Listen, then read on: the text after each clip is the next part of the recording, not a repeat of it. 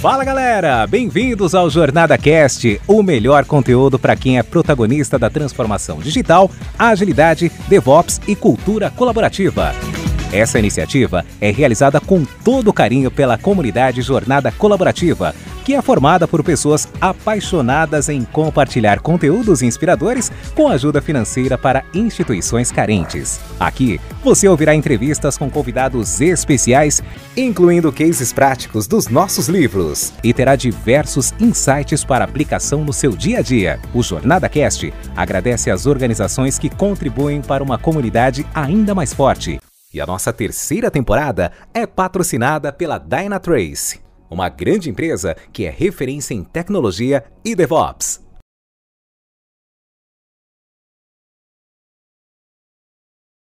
Olá, pessoal!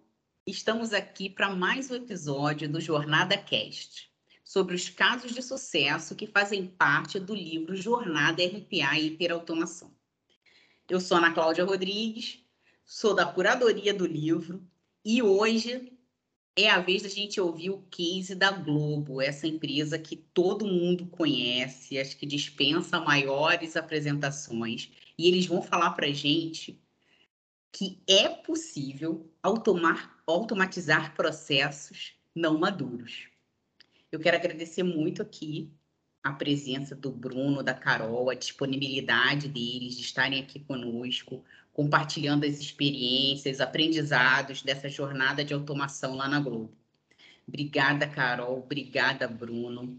Esse case é super bacana e eu tenho certeza que vai agregar muito na jornada dos nossos leitores, do nosso livro, né? De RPA Hiperautomação e os ouvintes aqui do Jornada Cast.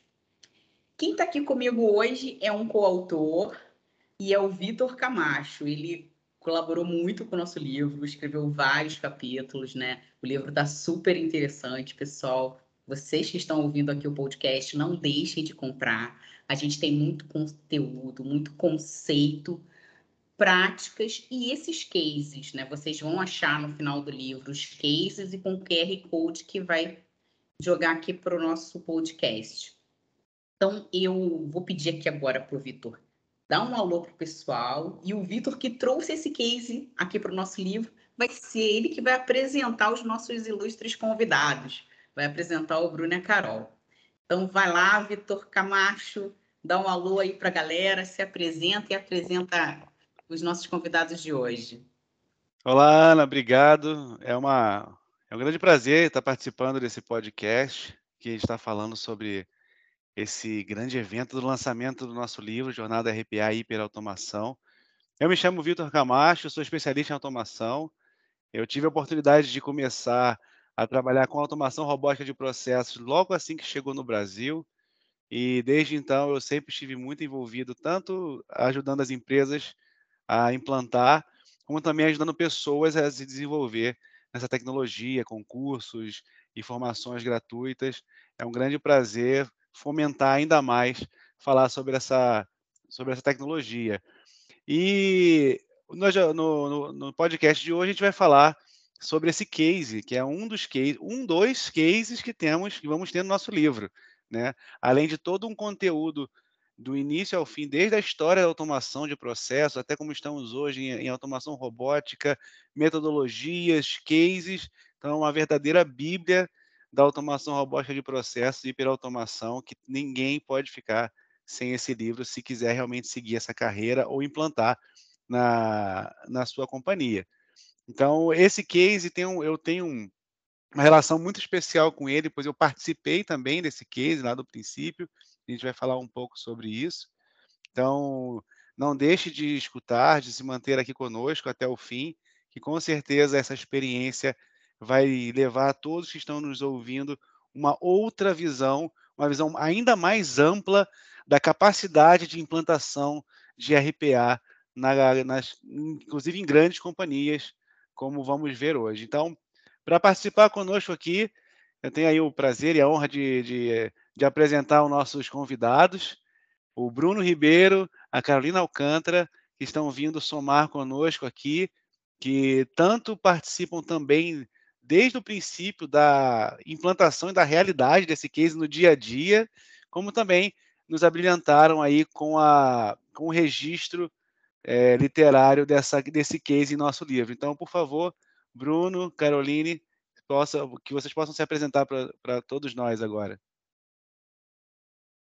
Fala, Vitor. Muito obrigado aí pelo convite. Obrigado, pessoal, pelo convite. É um prazer estar aqui com vocês. Eu sempre gosto de ajudar a comunidade do Jornada. E meu nome é Bruno Ribeiro. Eu sou líder do COI de automação aqui da Globo e estou aqui para ajudar a contribuir, trazer um pouquinho desse histórico, desse case que a gente teve desafio aí desde 2021. Oi, oi, pessoal. Eu sou a Carolina Alcântara. Eu sou Product Owner aqui no time de automações da Globo e eu sempre admirei muito esse universo né, da tecnologia. É, conheci, me encantei com o mundo do RPA uns cinco anos atrás e é um prazer, uma satisfação estar aqui hoje com vocês para contar um pouquinho né, da, dessa história que a gente tem que foi super desafiadora e que pode vir a ajudar outras equipes também que passem por essa mesma situação. Né? Gente, eu não posso deixar de falar aqui agora do Pinho, Antônio Pinho, porque quem vai ler o nosso livro vai ver. Menção honrosa. Menção honrosa. O Pinho participou da escrita do case, ele que fez essa ponte aí com o Bruno e com a Caroline. Ele já foi, teve nessa posição do Bruno, não é, Bruno? Isso aí, isso aí. Passou o bastão. Ele passou Muita alegria. para o Bruno, mas tá, teve aí com a gente, porque a gente ficou alguns meses na construção do livro e o Pinho estava ali junto e sempre muito solícito. Então, eu quero agradecer também essa menção honrosa, como o Vitor falou, ao Antônio Pinho, tá? Também lá da Globo, que abriu essas portas para gente. Muito bem, Ana, isso mesmo. Obrigado aí pela participação também do Antônio Pinho nesse, nessa, em toda essa história dessa jornada da automação dentro da Globo. Então é isso, pessoal. Então vamos dar início aos nossos trabalhos. Vamos começar a falar um pouco mais sobre o que interessa. É, Para começar a dar o tom dessa nosso bate-papo, dessa nossa conversa, eu quero convidar o Bruno e a Caroline para, antes de falarmos mais especificamente do nosso case hoje, que a gente possa trazer um pouco sobre é, a jornada, né? Como começou a implantação da automação robótica de processos na, na TV Globo, que foi que deu a base para dar o início desse case que vamos contar com mais detalhe hoje. Bacana, bacana. Então, para falar um pouquinho, e aí eu posso falar que foi com o nosso amigo Pinho, ele estava lá nesse momento, de um lado e eu estava do outro, dando esse apoio, e nosso amigo Vitor também estava lá com a gente nessa época, e começou em 2018 de uma forma muito embrionária, ainda era pouco conhecido na própria Globo, é, uma montagem do processo de trabalho que posteriormente veio evoluindo, veio ganhando maturidade, veio se transformando, tendo um framework de trabalho bem estruturado, fortalecendo o COI de automação, até a gente chegar em 2021, né, onde a gente teve esse desafio que a gente vai falar daqui a pouquinho.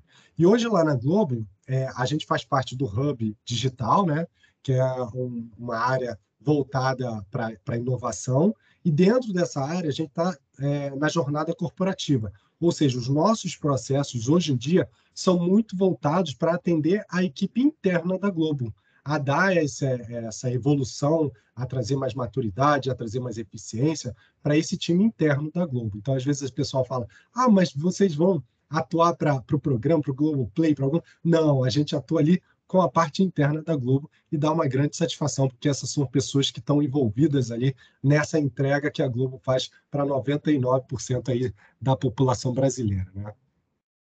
Sim, e esse case, né, essa história do início, eu acho que foi. Não, acho não, tenho certeza que foi muito importante para que se tivesse a base para o desafio que vocês encontraram mais à frente, porque lá no início, né, eu Preciso dizer também que eu estava lá e pude participar também, né, junto com o Bruno, com o Pinho. Fui o primeiro arquiteto da equipe, de, montando toda a parte de infraestrutura, arquitetura, desenvolvimento, tudo junto. Então, aquilo, todo aquele movimento que nós fizemos lá no início, realmente criou uma base muito sólida, que não é comum nas empresas. Algumas empresas elas se esforçam às vezes muito é, para montar essa equipe com um monte de metodologia de fora, e a equipe de dentro, com base no que a Globo já tinha de experiência e com uma liberdade para se desenvolver, construiu uma base metodológica, uma equipe, uma cultura que realmente formou essa base para atender ao case, que é o que nós chamamos né, do case Globo, que tem uma, uma grande pergunta que ela abrange também não só para a Globo, mas muitas empresas hoje estão com esse desafio, que é como é possível, né? Será que é possível automatizar processos não maduros? E quando a gente fala processos não maduros, às vezes não é só uma, empresa que está iniciando e está se construindo seus processos, desenhando seus processos do zero, mas quando a empresa passa por alguma grande mudança, alguma grande nova implementação, como aconteceu com a Globo. Então, essa pergunta, ela, eu tenho certeza que ela vai, ser, vai trazer a resposta que muitas empresas estão precisando nesse momento. Então, eu queria iniciar com vocês a gente discorrer sobre o nosso assunto principal, que é essa pergunta. É possível uh, automatizar processos não maduros, Bruno? Com certeza é possível, e a gente conseguiu fazer isso ao longo de 2021. Então, para poder responder essa tua pergunta, eu vou dar uma contextualizada aqui, tá? O projeto ele começou lá em 2021, como parte de, de um projeto maior da Globo, que é uma só Globo, que são várias empresas do grupo que acabaram se juntando, e, obviamente, com essa unificação das empresas, é, os processos de negócio, que também eram diferentes, precisaram ser unificados. E toda essa operação consolidada, ela precisava de uma plataforma, precisava de alguma maneira estar é, tá equalizada. E foi aí onde surgiu um projeto de implantação de um novo RP. E como todo mundo que já implantou um RP sabe, não é uma coisa simples. E não é apenas não é simples, como era um RP totalmente novo, desconhecido é, do time lá, do time de negócio, e a gente ainda tinha um grande desafio que é a Globo ela não queria customizar o RP, ela queria usar ele com as funcionalidades core, que é algo que hoje em dia a gente sabe que é muito oneroso, né? Quando você implanta um RP, você acaba tendo muitas customizações para adaptar ele às suas necessidades, às necessidades do seu fluxo de negócio, né? Então, como é que a Globo ia lidar com essa situação é, sem nenhuma customização? E foi aí é, onde o RP se tornou o grande aliado do projeto para ajudar a sanar esses gaps que eram identificados, e eles foram, foram identificados ao longo desse processo de implantação, e, e, mudando um pouquinho aí do perfil do RPA. Né? Ele não era um RPA muito mais voltado para ganho de performance, para é, redução de FTE, ele tinha um objetivo muito maior, que era é, fazer com que essas necessidades das áreas de negócio não gerassem um overhead operacional. No momento em que aquela funcionalidade ou que aquele módulo fosse implantado, que aquilo se tornasse um strike dentro da operação. E esse foi o contexto onde a gente começou a, a, a implantar, onde nasceu esse projeto. Tá? E aí, para falar um pouquinho da estratégia que a gente aplicou nesse momento, eu vou chamar aqui a Carol para dar um pouquinho mais de detalhes sobre isso. Então, gente, é, a nossa estratégia ela foi bem diferente né, nesse cenário, porque é um cenário completamente diferente do habitual, né, que nós estamos acostumados com o RPA, que são processos maduros e bem definidos. Então, se a gente está tratando de um contexto completamente diferente, a gente também precisou de uma abordagem especial. É, então, o que é que a gente fez? Né? A gente sempre brinca que a gente estava trocando o pneu do carro com o carro em movimento. Então, a gente precisava atuar de uma forma um pouco diferente do que a gente costuma. Então, uma das coisas que a gente fez foi mudar o nosso framework né, de atuação.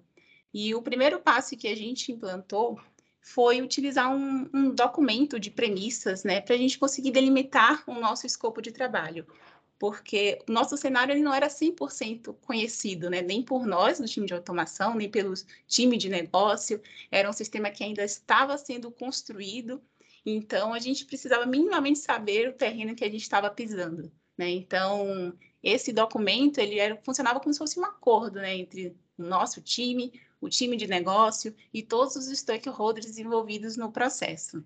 Então, esse foi o primeiro ponto, começar nossas automações com esse documento de premissas, né, que ele seria um balizador para que a gente conseguisse é, iniciar, de fato, né, a nossa construção dos robôs. E aí, pensando nisso, até um segundo ponto que já se conecta, é a importância da gente andar de mãos dadas com o time de negócio. E com o time também que a gente tinha um apoio, que era o time funcional do ERP, né, que era quem conhecia de fato o sistema. Então, trabalhar em conjunto né, com todos esses times de uma forma próxima foi muito importante, porque outro ponto que a gente mudou. Geralmente, quando a gente pensa no, no RPA, a gente fala de construir o PDD, depois construir o SDD e a automação em si. E a gente não fazia o PDD. Né? A gente é, tinha esse documento de premissas, que era, era o elo que a gente tinha né, com, uhum. com o time de negócio, e a automação ela, ela era construída semanalmente ou quinzenalmente, né, tinha um período ali que a gente fazia esses cheques com os usuários, com o time de negócio, para garantir que a gente estava caminhando no caminho certo. Né? Até porque, com um sistema em, em, constante movimento, tudo mudava. Então, a gente não podia correr o risco de, de deixar ter um descolamento muito grande. Então, à medida que as coisas vão mudando, a gente também tem que tentar acompanhar esse ritmo de mudanças, né? Então, esse, esse elo que a gente teve com as áreas de negócio foi muito importante e foi o segundo ponto que a gente teve, né? De mudança no nosso framework, não fazer o PDD e trabalhar mais nessa, baseado no, nesse documento, né? Que a gente chamou de documento de premissas.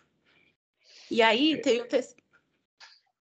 Oi, Vitor. Então, antes de você entrar no outro ponto, eu quero aproveitar que a gente está falando sobre frameworks, documentos e premissas.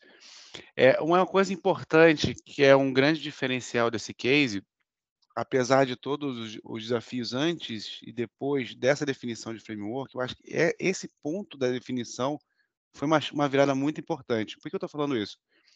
Muitas empresas ainda estão batendo cabeça sobre qual framework, qual metodologia implantam na, na, na, sua, na sua gestão de automações, né? E eu queria te perguntar, ah, Carol, mais específico, é, você, como na sua visão de product owner, como você enxerga a produtização de, da automação robótica, né? Como você percebe essa construção de um produto de automação dentro de um framework vivo que vai acompanhando a construção, a implantação, como que foi, eh, como que foi essa essa, essa novela, porque né, a Globo faz tantas novelas, mas realmente é uma novela que parece que não vai ter fim. E teve. E como. É, conta, vê se tenta mostrar um pouco sobre esse segredo, porque isso é um desafio que tem muita gente passando hoje. Sim, com certeza. É uma novela mesmo, com vários capítulos. Não foi fácil, né? Mas a gente, é, a gente vai se adaptando, na verdade, né? Então, se, a, se, a, se, o cenário é diferente, ele requer um olhar um pouco diferente dentro do framework. E uma coisa que a gente fez e que, e que ajudou bastante né, foi dividir o nosso processo. Então, a gente tinha um universo do que a gente conhecia dentro do processo a ser automatizado, não conhecíamos 100%, né? Novamente, o carro estava andando e a gente trocando o pneu com ele em movimento. É, então, é, inclusive, também tem aquela questão de você assim, ó, eu trabalho assim, então o que eu precisar fazer para você, vou fazer do meu jeito, né? E não pode mais ser assim, não pode mais ser assim. Assim, não tem jeito. Não existe meu jeito nem seu jeito, existe o nosso. Vamos construir juntos, né? Exatamente, tem que ter flexibilidade de todos os lados, né? Trabalhando todos de mãos dadas para a gente conseguir sair do outro lado. Né? E quando a gente pensa mais na parte técnica, né, de como a gente realmente dividiu a nossa construção dos robôs, nós segmentamos o nosso processo. Então, a gente tem um processo a ser automatizado, a gente segmentou ele de acordo com o que a gente conhecia daquele processo naquele momento. Né? Dividimos em etapas menores, o que não estava, o que não estava pronto naquele momento. Por exemplo, muitas coisas no RP só ficaram prontas é, no final do desenvolvimento do sistema. Né? Por exemplo, a, questão de, de, relatórios, algumas APIs. Então, nós não tínhamos como usar isso no início do nosso desenvolvimento. Então, a gente simulava né, determinadas etapas, criava algumas interfaces para que lá no futuro a gente fosse capaz de conectar todo esse robô segmentado. Tá? Então, foi um desafio muito grande, foi a estratégia que a gente adotou, né? E a gente fez essa mudança no nosso framework para tentar lidar com esse desafio que foi muito grande. Né? E um outro ponto também que, que foi bem importante foi utilizar, pensar, né, que lá na frente pode ser que nem todas as etapas vão se conectar perfeitamente. porque novamente a gente não tem uma visão do todo, a gente tem uma visão limitada do agora. Então, a gente reservou também um tempo né, para uma etapa de ajustes. Então, geralmente a gente tem o um levantamento do processo, a gente constrói ali né, o desenho da solução, a gente constrói a automação em si, e a gente teve uma etapa adicional ali antes da entrada né, em homologação, que é uma etapa de ajustes. Ou seja, aquilo que a gente pensou lá atrás, será que faz sentido ainda hoje aqui na frente? Então, muita coisa a gente percebeu, né? Acho que o Bruno vai falar um pouquinho depois sobre isso, mas a gente percebeu que muitas coisas poderiam mudar. E então a gente proativamente já pensou em, em reservar uma etapa de ajustes justamente para conectar esses elos. É, a gente, à medida que o sistema vai evoluindo, que ele vai crescendo e se construindo, o nosso entendimento sobre os processos também foi evoluindo. E com isso a gente acaba por exemplo, construindo assets, reutilizando partes de códigos que a gente não saberia que a gente ia reutilizar lá na frente. Então, a gente acaba é, evoluindo o nosso código também, evoluindo nosso, nossa automação, e essa etapa de ajustes ela serviu muito para isso, né? Para a gente azeitar e deixar o robô né, funcionando de ponta a ponta. Então, foram essas as estratégias né, que a gente utilizou para poder lidar com esse desafio que a gente teve. Sensacional, Carol. Eu vou já voltar com o Bruno para falar um pouco mais sobre gestão e metodologia, mas eu queria só, para concluir essa, essa história sobre essa jornada de, do produto de automação que tá, se desenhou de uma forma brilhante aí na, no case da, da Globo, é, eu queria que você trouxesse um pouco para a gente qual é a sua percepção da evolução desse, desse, seu, desse seu cenário para uma realidade de micro, microserviços para automação ou algo, eh, ou se você já percebe uma possibilidade de caminhar para algo similar a um, um RPA as a Service, porque o que eu vejo nessa, nessa movimentação de vocês é que vocês conseguiram implantar é, pontos que são, que são muito desafiadores, como, por exemplo, essa a jornada de produto, né, você enxergar uma automação como um produto de ponta a ponta, dando a chance das viradas, dos momentos e dos ajustes com a visão do negócio, isso aí é brilhante. Isso é brilhante.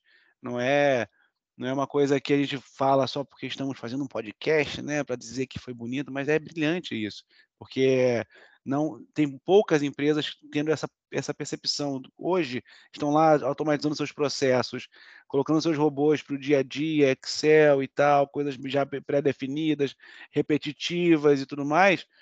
Mas muitas empresas não estão percebendo que aquilo ali é só o primeiro passo e o que eles podem ter no futuro, que é o que vocês estão tendo agora. Então, vocês conseguem, você consegue enxergar essa linha de evolução da, de uma, de uma, de uma jornada de produto para um microserviço, para, uma, para um robô as a service na, na operação de vocês? Eu vou, inclusive, deixar essa pergunta, talvez, para o Bruno, que ele saiba responder um pouco melhor, né? Que tem uma visão um pouco mais ampla da, da nossa jornada como um todo. É, essa, essa é uma pergunta complexa. Vamos lá. É uma jornada longa. Eu posso dizer que a gente, nessa, nesse projeto de automação do, do RP, ele trouxe uma visão que tirou aquela visão mais estreita que a gente tinha de que RPA só deveria ser utilizado para é, tarefas repetitivas, com conhecimento de processos estruturados, bem documentados. E, obviamente, isso abriu um leque de oportunidades de trabalhar com integrações, de trabalhar pensando no, no, numa automação como serviço e até no self-service da automação. A gente não conseguiu ainda aplicar isso é, efetivamente nesse momento, porque a gente está no momento de cobrir esses gaps. Mas a gente já viu essa oportunidade e é um caminho é, que a gente pretende percorrer aí, que é o, o caminho da hiperautomação, né? de começar a entender que o RPA é só um degrau, um degrau que a gente está seguindo aí. Então, nesse sentido, a gente conseguiu sentir esse gostinho, mas ainda não tivemos uma aplicação efetiva dentro do contexto da Globo. Em breve, quem sabe a gente não vai ter um outro case aí para a gente falar, onde a gente evoluiu com essa, com essa visão de é, automação as a service. É, porque esse já é o primeiro passo já, o que vocês têm agora. Já, já pode se dizer um RPA 2.0 bem evoluído e muito bem estruturado em vista do que é a, o que se diz a literatura inicial de, do que se pode, quebrando mitos e paradigmas. Realmente, é, pessoal, estou bem impressionada. No case, a gente tem uma percepção do desafio, mas vocês contando aqui realmente é incrível. E como o Vitor falou, vocês já prepararam um arcabouço para sair, mudar de patamar, né?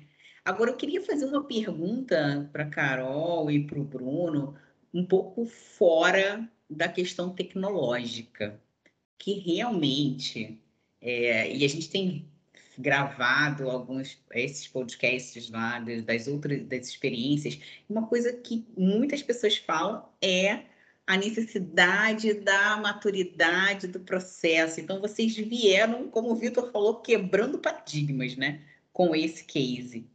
E eu queria saber de vocês como é que foi essa colaboração do cliente como é que se deu isso? Porque vocês sabiam que vocês criaram nessa metodologia assim muito inteligentemente essa oportunidade de ajustes lá no final, né? Mas aí o cliente tinha que estar ali com vocês, passando essa, essa possibilidade de ajuste, né? esse possível ajuste no processo que aconteceu durante o desenvolvimento. E era parceria fechada ali com vocês? Como é que acontecia isso? Falar um pouquinho, vou deixar a Carol falar também um pouquinho. Aqui a gente teve uma grande vantagem, né? O RPA, na maioria das vezes, quando a gente vai implantar, ele é mal visto, ele é visto como um, um inimigo que se aproxima para tomar o meu lugar, quando na verdade não tem nada a ver, né? Ele está ali para conseguir gerar uma, uma eficiência para que você possa atuar em outras coisas que são mais é, humanas, que precisa realmente de um robô para de um ser humano para fazer. E aí nesse caso do RP, isso não aconteceu porque a gente não entrou para substituir ninguém, a gente não entrou para diminuir um, um, trabalho, ganhar performance de alguém que eventualmente precisava ser é, substituído. A gente entrou para impedir que aquela pessoa passasse a ficar sobrecarregada. E essa visão foi fundamental, porque aí ela falou: eu preciso disso. Eu preciso que esse robô entre, porque ele vai ser o meu colega de trabalho ele vai ser a pessoa que vai me ajudar nesse trabalho. Então, essa visão foi fundamental. Inclusive, posteriormente, a gente tem recebido feedbacks aí, e as pessoas começam a falar bem do robô. É, é engraçado que, geralmente, quando você entra numa, área que não conhece RPA e você está otimizando algum processo, a pessoa já, já é reativa. Agora, nesse momento do RP, foi o contrário, elas estão super felizes. Elas falam: quando é que a gente vai voltar a falar mais? Eu preciso de mais automações, eu acho que isso daqui pode evoluir. Então, foi um cenário bem diferente do que a gente via normalmente. Né? Não sei o que, que você acha, Carol. Eu acho que é exatamente isso, Bruno. A nossa, a nossa missão dentro desse projeto ela era voltada 100% para a experiência do usuário pós é, implantação do ERP. Então, a ideia é que ele não perdesse nenhuma das funcionalidades, né, do, dos processos de negócio que ele já tinha, né, cada uma das empresas já tinham antes desse projeto de uma só Globo. Então, eles, a, eu vejo que, que o RPA ele veio com, com essa visão, né, de ajudar mesmo. Então, as áreas se uniam junto com, com os times de, de de negócio da Globo, junto com os times de, de TI, com os times funcionais do, do ERP. Então, era assim, é um trabalho colaborativo, né? Tem que ser para a gente conseguir sair do outro lado. Pô, bem legal, bem legal. Vocês tiveram realmente uma abordagem, uma possibilidade diferente. Não, legal, gostei muito, gente. E olha só, Ana, a gente está falando de um case né, de implantação de automação robótica. Nós já, olha, olha o tanto de termos importantes que as empresas precisam ter, que nós já falamos, e eu volto a lembrar que tudo isso está no nosso livro. Tudo que estamos falando, como chegar a este ponto que a Globo chegou, como chegar, é, como passar dessa fase inicial de implantação de RPA, tudo isso vai estar no nosso livro, então é, não, não podem perder. Agora, o Bruno, só para fechar essa, essa, essa, questão, esse, esse miolo do que estamos falando agora para depois passar para lições aprendidas, queria te perguntar, é, para você trazer um pouco da, da sua percepção e da sua, da sua atuação direta, como, é, gestão desta equipe multidisciplinar de implementação de um, de um de robô, é, é robô, de produto de automação. Como que foi esse desafio para você? O que, que você é, pode trazer para a gente de experiência, de metodologia mesmo, de dia a dia de trabalho e também de como gerir e ter, ter nas suas mãos toda essa governança dessa equipe? Olha, vou te falar, eu, eu, tive a sorte de entrar numa equipe que era muito madura. A gente falou aqui de maturidade de processo, né? É claro que a gente tinha um processo maduro, mas que era um processo que precisou ser adaptado. A gente precisou ser flexível, a gente precisou alterar, mas a maturidade do time, e quando eu falo time, é o time de RPA, é o time de negócio que teve envolvido com a gente, é o time dos funcionais e da área de TI que também se aproximou, todo mundo com o mesmo objetivo então, nesse sentido, essa maturidade foi muito importante. E Bruno, Bruno aproveita Oi. e fala aí uma curiosidade minha. O seu time aí do COI, qual é o tamanho? Como é que ele é constituído? Hoje nós somos 12 pessoas. Na época eram mais ou menos 10, aí teve uma variação para cima, para baixo, teve entradas e saídas. E fazer essa gestão dessas entradas e saídas, eu vou falar daqui a pouquinho dos principais resultados e lições aprendidas, mas não foi tão simples assim. Né? A gente está falando do case, está falando do sucesso, mas tem muita lição aprendida por trás desse trabalho todo. E eu acho que o, o fato da gente ter um time maduro, com uma inteligência emocional grande, que saiba lidar com esses momentos de pressão, que saiba lidar é, com situações onde a gente não vai ter a previsibilidade que se espera e a gente tem que ser flexível, ajudou muito a gente a andar. E, e um ponto importante é que, por mais que as pessoas tivessem as suas responsabilidades, os seus robôs, as suas automações, é, existia um senso comum de colaboração que ajudou muito. Então, sempre que um precisava, a gente se reunia para apoiar ali. Ah, é, é, aquele conjunto, a colmeia, né? Vamos todo mundo para cá, vamos ajudar, resolvemos esse problema, vamos para cá. E aí a gente foi aos poucos andando e conseguindo finalizar essas entregas, conseguindo entregar valor no que a gente é, se propunha desde o início lá do projeto de, do, do RP. Então, em termos de gestão, é, o mais difícil para mim é, foi, foi a questão de, de lidar com o cansaço que às vezes chegava. O nosso é, trabalho, quando você tem um desenvolvimento de uma automação, ela tem um início e fim conhecidos. Você sabe, ó, eu vou começar aqui, e, e vai terminar quando eu fechar esse escopo. Como o nosso escopo era algo flexível, que ia mudando conforme a gente ia evoluindo, as pessoas entravam, começavam numa automação, aí parava, aí dois meses depois a massa de dados era criada, aí ele voltava e começava a testar, aí parava de novo, passava mais um mês, aí a API era liberada. Então foi um processo que, para quem está acostumado a início, meio e fim, que é a parte bem natural do RP, foi muito desgastante. Mas é, o time se apoiou muito nesse, nesse tempo e isso ajudou que a gente chegasse aí no final do ano e até no início desse ano conseguindo atingir o que a gente se propunha. Muito bom, muito bom, Bruno. É, é, eu, eu posso dizer, juntamente com você, que é realmente é, não tem como dizer que não sobre esse diferencial da, da TV Globo sobre a capacidade de formar boas equipes. No, quando eu falo boas equipes, não estou falando sobre é, um, grupo, um grupo de pessoas técnicas, estou falando um grupo de pessoas, né?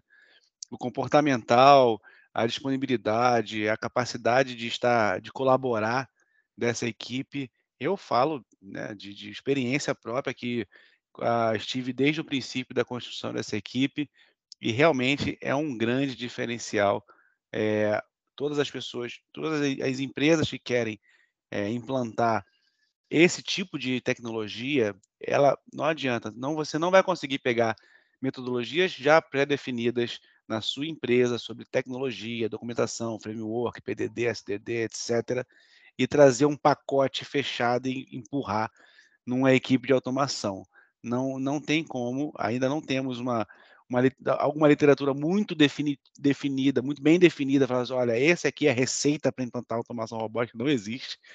Vai da cultura das empresas, mas essa experiência de, de da importância da, da, de você encontrar boas pessoas e criar uma equipe colaborativa foi todo, fez todo o diferencial para quando chegou o, o, desafio, você ter uma, uma, uma equipe, um time prontinho para encarar e superar esse desafio, que com certeza trouxe muitas lições é, aprendidas não só para a equipe de RPA, mas para toda uma, uma visão de gestão e implantação de tecnologia como um todo.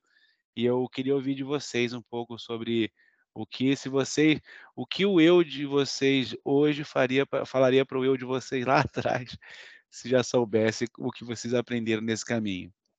E aí, ó, antes do pessoal falar essa resposta, acho que é uma resposta aquela de um milhão de dólares, hein, pessoal? O Vitor falou aí, agora é a cereja do bolo, e eu ia pedir para o Bruno e a Carol falarem um pouquinho aí, respondendo o Vitor, e a gente, infelizmente, já se caminhando. Essa vai ser a nossa pergunta final, por causa do nosso tempo que está acabando. Mas é a cereja do bolo, hein? Olha, essa pergunta aí, se eu tivesse um buraco de minhoca, voltasse no tempo e falasse com o Bruno, com o time, olha, eu acho que eu ia falar o seguinte: aprendam a ser flexíveis, entendam. Eu acho que das lições aprendidas é, é, eu acho que essa foi a principal. A gente tem que ser flexível, a gente não pode ser rígido e ainda mais a gente está falando de RPA, mas o mundo é um mundo volátil, incerto, o famoso mundo VUCA. A gente tem que saber se adaptar. E, e, o RPA ele tem essas características de construção de uma automação de forma fluida, com os cenários ideais, mas isso não se aplica em todos os casos. E foi exatamente o que a gente aprendeu. Nesse cenário, onde a gente tem mudanças constantes, onde todo conhecimento não chega a priori, a gente precisou ser flexível, a gente precisou se adaptar para que isso não gerasse impacto na nossa área de negócio, para que a gente soubesse conversar com eles e ter empatia porque RPA para mim é isso, é ter empatia, é você entender a necessidade do outro e aí sim você vai saber trabalhar. E a gente teve outros pontos também, pontos mais é, operacionais, que eu vou dizer aqui. Ah, a gente decidiu documentar tudo ao final do processo, porque já que o processo ia mudar, é, por que vamos gerar documentação antes? Eu acho que esse foi um ponto que a gente deveria rever, porque como as coisas mudaram muito ao longo do tempo, a gente teve pessoas que saíram e o conhecimento foi junto, é, a gente teve processos que foram definidos no momento e quatro, cinco meses depois foram revisitados. E aí, o que, que se lembrava daquele processo? Muito pouco. Então, reconstruir toda essa memória acabou gerando um ônus é, e desgastando no final do projeto. Né? Então, para mim, essa documentação, mesmo que fosse é, uma documentação mínima viável, vamos chamar aí, ela deveria ter sido criada é, ao longo do tempo. Outro ofensor, como eu falei, foi a saída de algumas pessoas do time. Por mais que a gente tenha um handover, tenha um KT, é, essa saída ela acaba impactando, porque a pessoa que entra, talvez ela não tenha o conhecimento do contexto todo, ela não participou lá atrás, ela não vai ter uma documentação concisa que ela possa aprender sobre o processo. Então, nem tudo são flores. A gente tem que aprender também, é, são resultados, e resultados que trazem é, aprendizado. E, por último, eu acho que pode ser até a lição mais clichê que a gente vai ter aqui, mas ela é super verdadeira. Um time que atua como time sempre vai ser mais forte do que a soma das qualidades individuais. A gente tem aqui na Globo um time muito maduro, um time colaborativo, que busca sempre se apoiar, é, que não existe aquele, ah, isso é meu problema, isso é seu problema. Sempre que surge algo, todo mundo se empenha para resolver, e, e, esse cenário de baixa visibilidade do processo, dos problemas que a gente ia é, enfrentar, nesse cenário, ter um time assim foi fundamental. Então, se eu pudesse voltar lá atrás, eu ia falar sobre esses problemas e ia falar, meu amigo, aproveita esse time, porque esse time fez toda a diferença né, nessa jornada que você passou. Carol, corrobora com tudo aí que o Bruno colocou. Com certeza. Eu acho assim, a gente sabe que não existe nenhuma receita de bolo, né? Mas é compartilhando essas experiências e, e avaliando também a realidade, né, de cada empresa, que a gente vai conseguir entender qual é o melhor caminho e é tentativa e erro também, muitas vezes, né? Mas o time, ele faz toda a diferença para lidar com essas situações que são críticas, né? Porque um time que é maduro e que é autogerenciável e que tem essa essa, essa maturidade mesmo, ele consegue se sair melhor nessas situações que são bem complexas e, e dinâmicas, né? Que é um ambiente totalmente diferente do que o RPA está acostumado, mas foi o desafio que a gente enfrentou. E a nossa equipe fez total diferença. Excelente. Isso é muito bonito de ouvir, cara. Isso é muito bonito. Eu falei, eu, eu, eu vou puxar um pouco de sardinha aqui. Eu falei muito isso muitas vezes, e muitas empresas não me ouviram, que esquece a tecnologia. Esquece se você vai fazer uma tecnologia A, B, X, Y. Se você vai seguir por Waterfall, Agile, Scrum, Kanban, se você não tiver boas pessoas dos dois lados, não roda, não gira. Então, está aí a prova, um case que nos mostra é, começamos falando de, tecnologia, terminamos falando, falando de equipes e pessoas, para a gente ver como é, como é a importância, qual é a importância da construção de soluções automatizadas, de pessoas para pessoas. E para fechar esse momento, para seguirmos para a nossa conclusão, é aquela frase que a Ana gosta que eu fale, que eu sempre repito sempre que eu participo: robôs trabalhando para você, ser humano. Então, se se não, se não for de humano para humano, construindo um robô para se ajudar e colaborar, não vai dar certo. Isso aí, Vitor, sensacional, sensacional. Eu realmente adoro essa frase do Vitor. E outro dia eu ouvi uma outra frase, pessoal. É, não tem jeito, né? Tudo que dá para ser automatizado será automatizado. Então a gente vai ter um monte de robô para tudo que é lado. Aí eu vi essa frase, tá? Em terra de robô, quem tem o coração é rei. Então, isso que a gente precisa agora, né? De pessoas. O, o, o Bruno falou muito aí dessa palavra empatia. Isso é o ser humano, né? E, é, e o ser humano que vai ter o destaque nessa nossa nova onda aí de automações, de transformações digitais. Mais uma vez, agradeço muito a vocês. Vocês enriqueceram muito o nosso livro com esse case. E eu tenho certeza que todo mundo que lê o livro, que ouviu esse podcast, vai estar tá conseguindo ter o sucesso na sua jornada como vocês tiveram. Pessoal, mais uma vez, obrigada, Bruno. Obrigada, Caroline. Vocês agora são os nossos coautores também lá do livro. Vitor Camacho aí, mega host, todos os nossos eventos. Eu sempre chamo o Vitor para ser o host das nossas salas, dos nossos palcos. Obrigada mais uma vez essa parceria, um monte de capítulo lá do Vitor, vocês vão se deliciar no livro, hein, gente? Então, até a próxima, até o nosso Obrigado. próximo episódio. Obrigado a todos. Pessoal. Prazer estar aqui com vocês. Obrigada, pessoal. Foi um prazer. Obrigado, Ana. Obrigado, Bruno. Obrigado, Carol. Então, concluindo o nosso podcast, não se esqueça, em breve lançaremos nosso livro, Jornada RPA e Hiperautomação, com esse e muitos outros cases, e uma bíblia inteira de conhecimento de, sobre o que é a implantação. Então, não, não perca. Muito obrigado pela oportunidade e às ordens sempre, Ana. Nos vemos no tchau, futuro tchau. breve. Tchau, tchau, pessoal. tchau. tchau. tchau.